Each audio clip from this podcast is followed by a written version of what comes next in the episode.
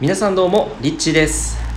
えー今ですね、えーいろいろありましてですね、えー本当ブルガリアにもう2日前ぐらいに行ってるはずだったんですけれどもちょっと2転3転して今実はまだ、えートルコのイスタンブールにいます。でもうこの流れがあって、まあ、ライオンズゲートがちょうど終わってあの自分が新しくまた探して Airbnb で滞在させてもらっているんですけれどももうそこのホストが本当にいい人でどれだけいい人かってもうなんか自由にこの家を使っていいよっていうふうに言ってくれて例えばそのなんかあの自分に何か必要なものとかあったらいつでも僕に言ってみたいな感じで言ってくれてちゃんとこう Airbnb でもホストが最初ちゃんと出迎えてくれる。そしてあのちゃんと家の説明を一つずつ丁寧にしてくれる人ってそういう場合とそうじゃない場合があるんですよね。でもその彼の場合は、まあ、そのトルコ人で34歳の方なんですけどものすごく優しく丁寧にいろいろ教えてくれてで自由にさせてくれてでこの家自体もすっごく広いんですよスペースが。あのずっとその前野宿2日連続してて3日ぶりにベッドにようやく寝た時にもう本当に安心感の中でぐっすり眠っちゃって結局その後16時間ぐらいぶっ続けで寝ちゃったんですよ。あまりにもこう安全というかもう安心の中で気持ちよすぎて。だからあの野宿してた時ってあのちゃんと寝れてないんですよね。やっぱりその外でこの間たまたまそのソファーがその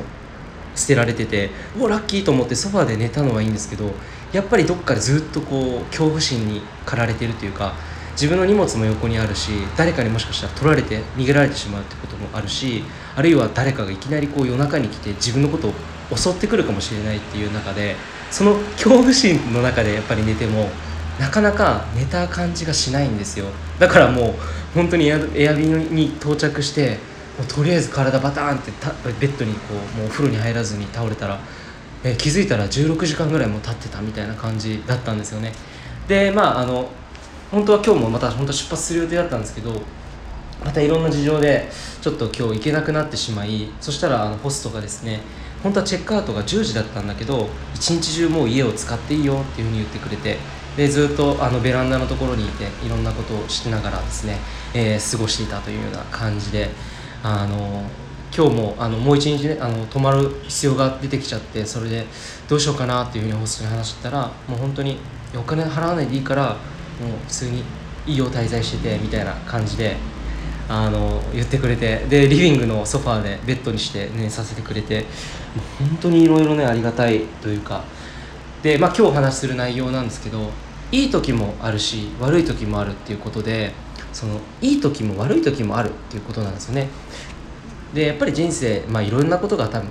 あのみんなそれぞれね人それぞれいろんなことがあってでいい時もあれば本当に調子の悪い時まあ本当に、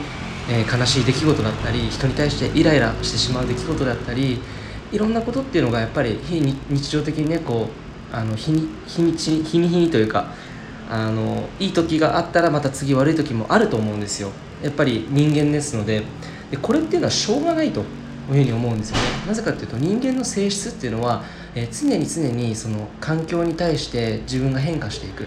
でそれに伴って自分の感情っていうものがこう出てくるんですよね。で例えば悪いことが起きた時に例えばあなたが誰かに対してものすごく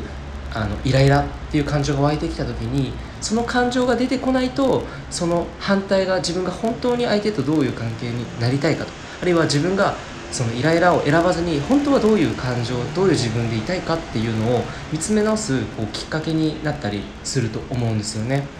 そういう意味では本当に辛い時だったり悲しい時だったり寂しい時だったり、えーこういう悪い感覚の時悪い出来事が起きてしまった時とか、まあ例えば渋滞に挟まれたりあの電車見逃してしまったりとかあの、まあ、今回僕もそうなんですけど、まあ、いろいろちょっとトラブルがあってあのなかなか物事がうまくスムーズに進んでない時、えーにですねあのほんそういう時にまたこういいことに出会った時にそのちょっとした出来事においてもすごく自分のその見見れていなかった側面、えーだったりその感情っていうものに、えー出会うことができるんですね。だその時はもう本当にチャンスで、えーまたそこから自分が本当にどういう選択をしていくかっていうのでこう切り替えていけばまた本当に新しい、えスタートをねこう切っていくことが、えできるんじゃないのかなというふうに思います。はい、なので、まあ、あの今もしも何か辛いことがあったりとか自分の心の中で何か引っかかっているものがあったとしたらそれがあるからこそそのまた自分が本当に望んでいる方向に進むことができるっていうことをですね改めて、えー、自覚す自覚することで、えー、より強く自信を持ってですね勇気を持って、えー、変わるっていうふうにこう自分でちゃんと足を前に進めて、え変化を選ぶことができるんじゃないのかなというふうに、え思いました。はいということで、え今回は以上になります、え今日の一日も皆さんにとって素晴らしい一日となりますように。えー、それではまたお会いしましょう。リッチーでした。